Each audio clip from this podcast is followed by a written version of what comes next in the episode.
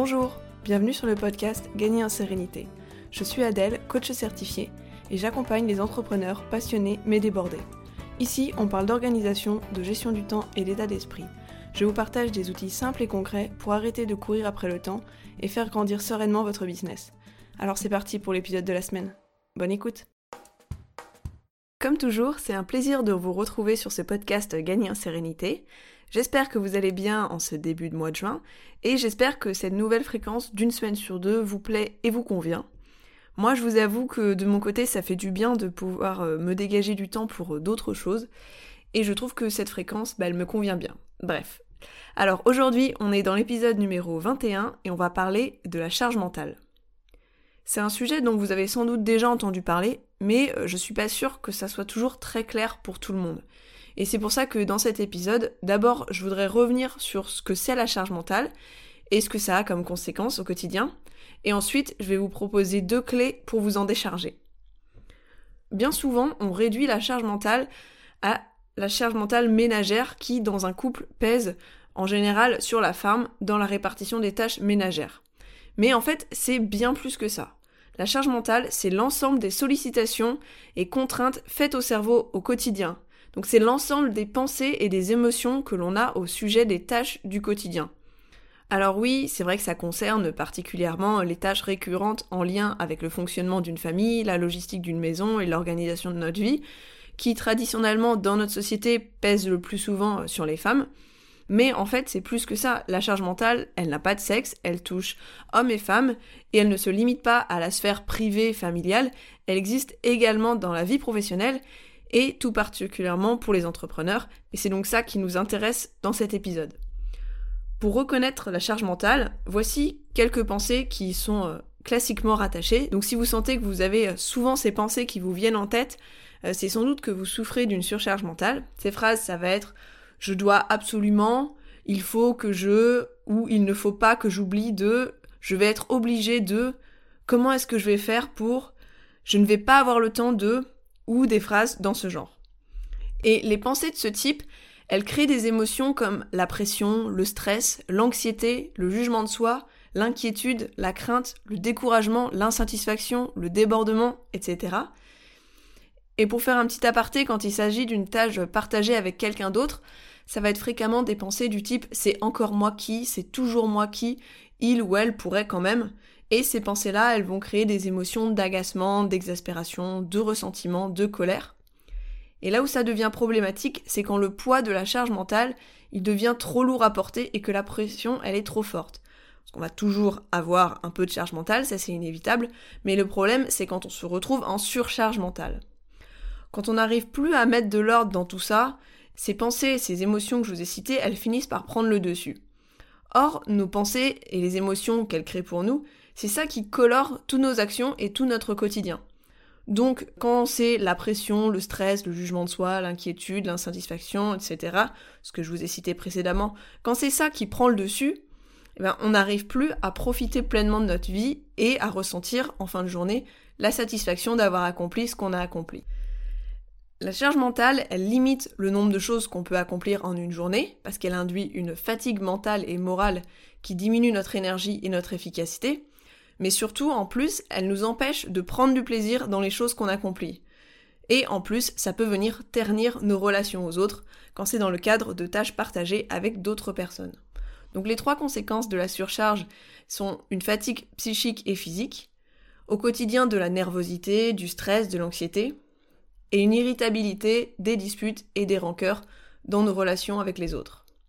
Et le risque, si on ne met rien en place pour alléger cette charge mentale, c'est de vivre dans une anxiété, dans une insatisfaction chronique, d'être complètement démotivé, de ne plus trouver de sens à notre vie et à notre business, de perdre la connexion à soi, d'avoir la tentation de fuir avec des faux plaisirs comme la nourriture, les séries télé, le shopping, etc. De créer des situations de conflit, et même en bout de course, ça peut nous conduire jusqu'au burn-out ou à un épisode dépressif. C'est vraiment un poison qui s'installe sans qu'on se rende compte et qui peut nous détruire. Globalement, pour résumer, si on se laisse déborder par la charge mentale, on risque à la fois le burn-out, que notre corps nous lâche, de perdre la passion pour notre business, de devenir inefficace et aussi de gâcher certaines relations. Mais la bonne nouvelle, c'est que c'est pas une fatalité. Il est possible d'en sortir et de retrouver la sérénité. Et c'est comme ça qu'on arrive à la deuxième partie de ce podcast qui est comment alléger sa charge mentale. Je suis sûre que c'est surtout cette partie-là qui vous intéresse. Pour ça, il y a deux clés et ces deux clés, elles sont indispensables. Si vous en avez qu'une, ça va pas être suffisant. La clé numéro une, c'est d'avoir une bonne organisation qui vous convienne. Et la clé numéro deux, c'est de changer votre état d'esprit. Donc je vous propose de rentrer un peu dans le détail de chacune de ces clés. Alors, clé numéro 1, c'est avoir une bonne organisation qui vous convienne. L'idée derrière ça, ça va être de décharger complètement son cerveau. Parce que le cerveau humain, eh ben, il n'est pas bon pour retenir des informations. Et pas seulement celui des personnes qui sont tête en l'air, hein, ça concerne vraiment tout le monde. Notre cerveau, il est bon pour traiter les informations, pour les comprendre, pour les analyser, mais pas pour les retenir. Donc quand on essaie de tout garder en tête, notre cerveau, il se fatigue, il génère du stress, de l'inquiétude, une sensation de débordement, etc. Et immanquablement, il fait des erreurs. Pour retenir toutes les informations qu'on a au quotidien, ce qui fonctionne le mieux, bah, ça va être de déléguer cette tâche à un cerveau externe. Et ce cerveau externe, eh ben, c'est justement notre système d'organisation. Alors pour être transparente avec vous, j'avais commencé euh, au moment de préparer cet épisode de podcast à vouloir vous expliquer ce qu'est un bon système d'organisation et comment il faut le mettre en place, mais je me suis assez vite rendu compte que l'épisode il allait être beaucoup trop long si je faisais ça. Donc j'ai décidé d'enregistrer un épisode complet sur ce sujet-là, qui sortira un petit peu plus tard. En fait, bah, ça sera le prochain épisode. Donc pour l'instant, je voudrais surtout insister sur l'importance d'un bon système d'organisation pour alléger votre quotidien. Et je vous invite à écouter le prochain épisode pour savoir comment faire concrètement pour créer le vôtre. Avoir un bon système d'organisation, ça permet de décharger le cerveau de la charge de se souvenir des tâches à faire, des projets en cours, des rendez-vous, des échéances, des suivis, des process, etc. Et à la place, on a un cerveau externe, totalement fiable, si on le met bien en place, qui va capturer toutes les informations et qui, s'il a été correctement mis en place, va nous proposer un rappel au bon moment et également nous permettre de tout retrouver facilement au besoin. Je suis sûre que ça, ça vous fait un petit peu rêver. Et du coup, notre cerveau, bah, il se retrouve libéré du stress de ne rien oublier, il est beaucoup plus clair, il se fatigue moins et son efficacité, elle se retrouve boostée. Mais avoir une organisation, ça ne suffit pas. Bon, déjà, il faut que cette organisation, elle soit bonne pour nous, ça on en parlera dans le prochain épisode. Mais en plus, euh, si on n'a pas le bon état d'esprit, on n'arrivera pas à alléger la charge mentale même avec une super organisation euh, au top du top. Et donc on arrive à la clé numéro 2, qui est une clé plus mindset, puisque c'est de changer son état d'esprit. L'erreur qu'on fait quand on pense que mettre en place une bonne organisation suffira à alléger notre charge mentale, c'est de croire que la charge mentale, elle repose sur les tâches que l'on a à faire. Le mécanisme de la charge mentale, il repose non pas directement sur les tâches qu'on a à faire, mais en fait sur les pensées que l'on a à propos de ces tâches à faire et sur les émotions qu'on ressent en conséquence de ces pensées. Donc, quelle que soit la longueur de notre to-do list, en fait, tant qu'on entretient des habitudes de pensée du type je dois absolument ou il faut que je, il ne faut pas que j'oublie de, ou je vais être obligé de, aucune solution extérieure, elle ne changera durablement notre ressenti intérieur. Notre organisation, elle pourra certes diminuer le nombre de tâches à faire que l'on aura en tête, mais elle ne va rien changer sur les pensées que l'on a par rapport aux tâches à faire. Prenons le cas d'une personne qui a énormément de choses à faire, mais qui s'en fiche complètement de les faire. C'est une personne euh, sans doute assez différente de vous, puisque si vous êtes sur ce podcast, je suppose que vous êtes entrepreneur et que vous avez à cœur de faire grandir votre business, de faire grandir votre vie, et donc d'avancer chaque jour sur votre to-do list. Mais euh, cette personne qui n'est pas vous, et qui, elle, s'en fiche d'avancer, d'atteindre ses objectifs, d'évoluer, eh ben, finalement, elle ne ressentira pas la pression de sa longue to-do list. Donc en fait, elle ne ressentira pas la pression de la charge mentale. Ce qui fait la charge mentale, c'est pas le nombre de choses qu'on a à faire. Ce sont les pensées et les émotions de pression, de stress, de jugement de soi, d'inquiétude, d'insatisfaction, de débordement que l'on met derrière. Alors certes, avoir une bonne organisation, c'est une première étape pour soulager le cerveau d'un poids inutile, mais ensuite, il est absolument indispensable de changer durablement l'état d'esprit avec lequel on aborde ses journées et sa to-do list pour changer son ressenti intérieur. Et pour vous aider à faire ce changement, je vous propose trois éclairages, trois nouvelles façons de voir les choses. La première, c'est que vous ne devez rien faire. On a tendance à penser que la charge mentale, elle vient de toutes les choses qu'il faut faire, qu'on doit faire euh, pour notre business, pour notre maison, pour notre famille, pour nos amis. Mais en réalité, il ne faut rien faire. Toutes les actions qu'on accomplit chaque jour, ça correspond en fait à des choix.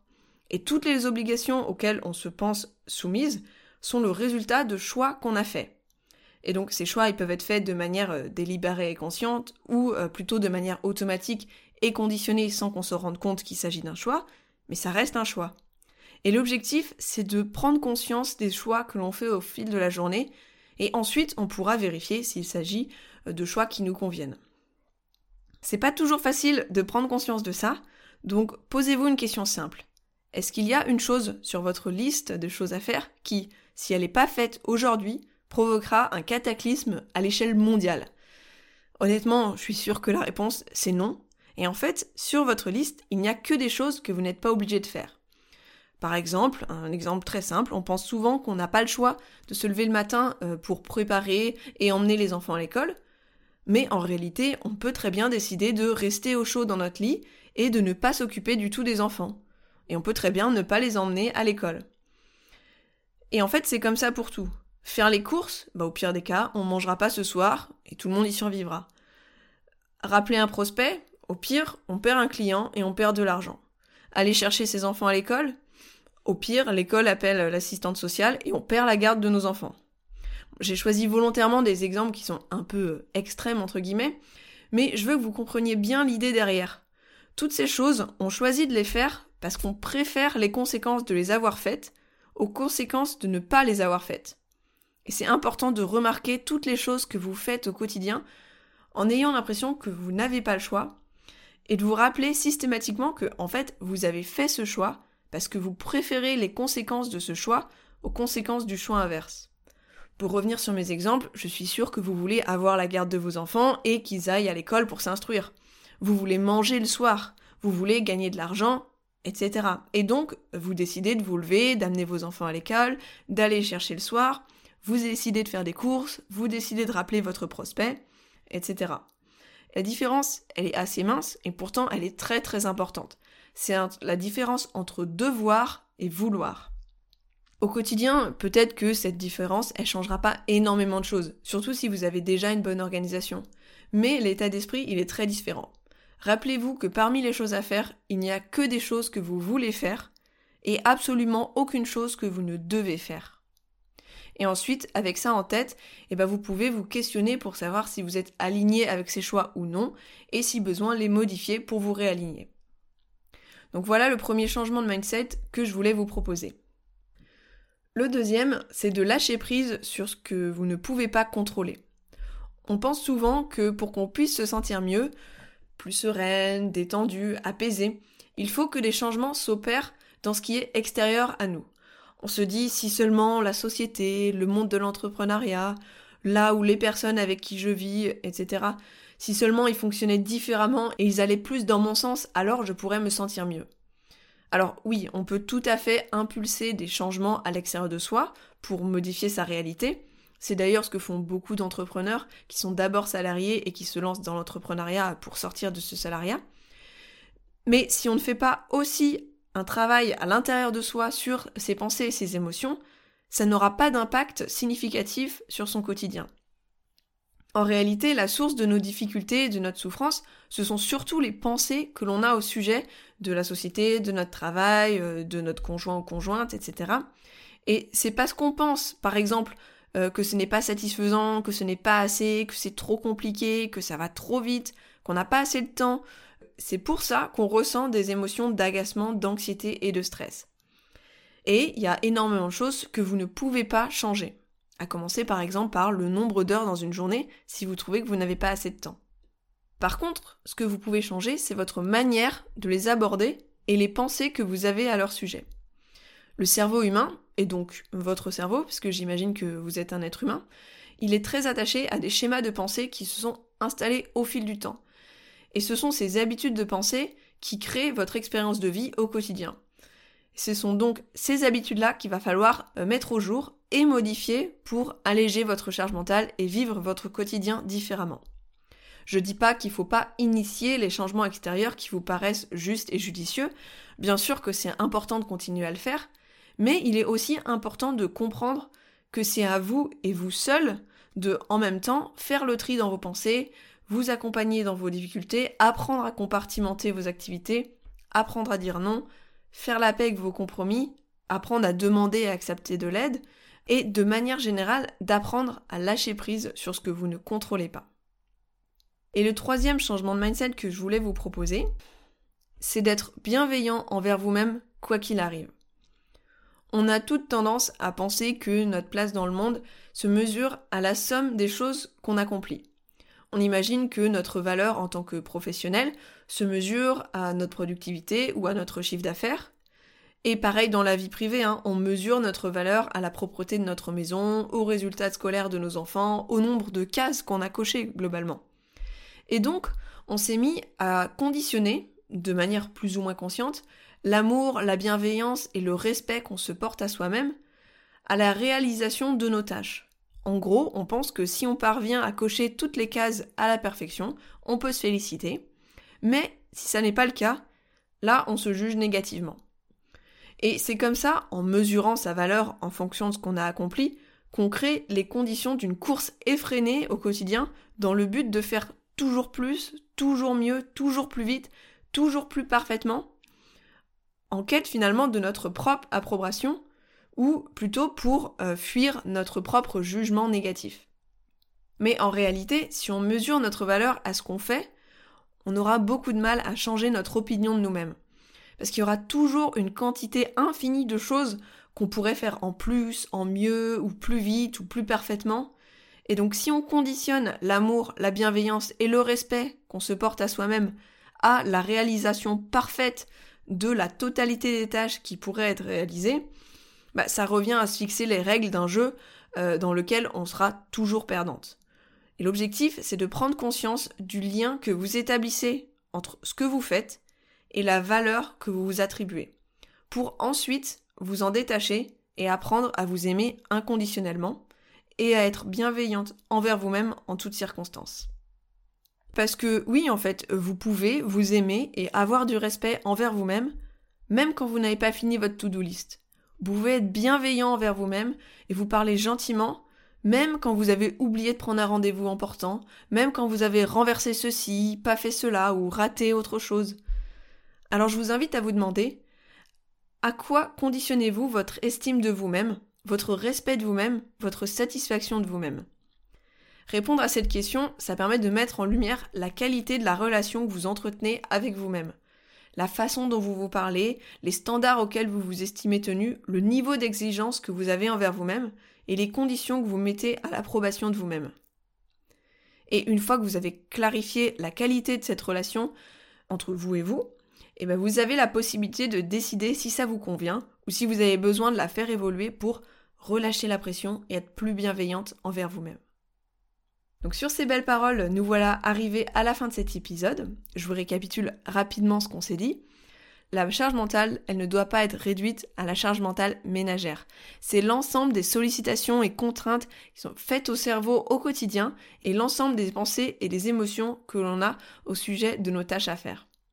Le risque, qui est très courant chez les entrepreneurs, si on ne fait rien pour alléger cette charge mentale, c'est de vivre dans une anxiété et une insatisfaction chronique, d'être complètement démotivé, de ne plus du tout voir euh, de sens à sa vie et à son business, de se retrouver dans des conflits, et ça peut même conduire jusqu'au burn-out ou à un épisode dépressif.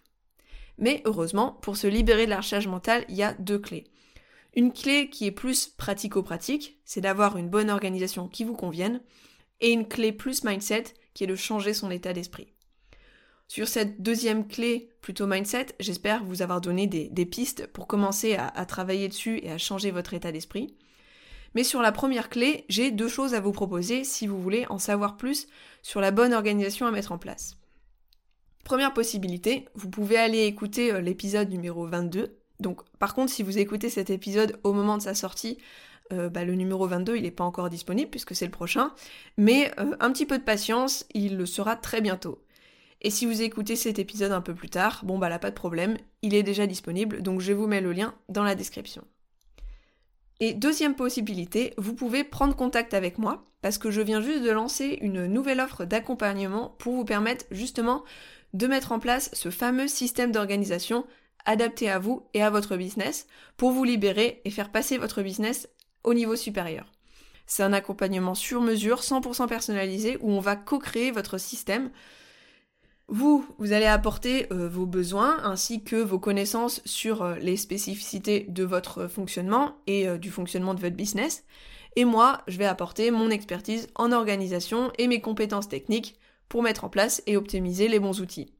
Et ensemble, on va analyser votre business, on remet tout à plat, on crée une structure d'organisation sur mesure pour votre business, et ensuite, moi, je mets en place les outils avec vous, et on installe une méthode efficace et qui vous convient pour alléger définitivement votre charge mentale et ne plus jamais perdre le contrôle. Donc si tout ça, ça vous intéresse, je vous laisse aller jeter un petit coup d'œil dans la description de cet épisode, je vous aurai mis euh, un lien. Et en attendant, eh ben, je vous remercie d'avoir écouté cet épisode jusqu'au bout. Ça me fait toujours très plaisir quand vous allez jusqu'au bout des épisodes. Et j'espère qu'il vous a été utile et qu'il vous a plu. Et en attendant de vous retrouver dans le prochain épisode, je vous souhaite une bonne journée, une bonne soirée ou une bonne nuit. Prenez bien soin de vous et à bientôt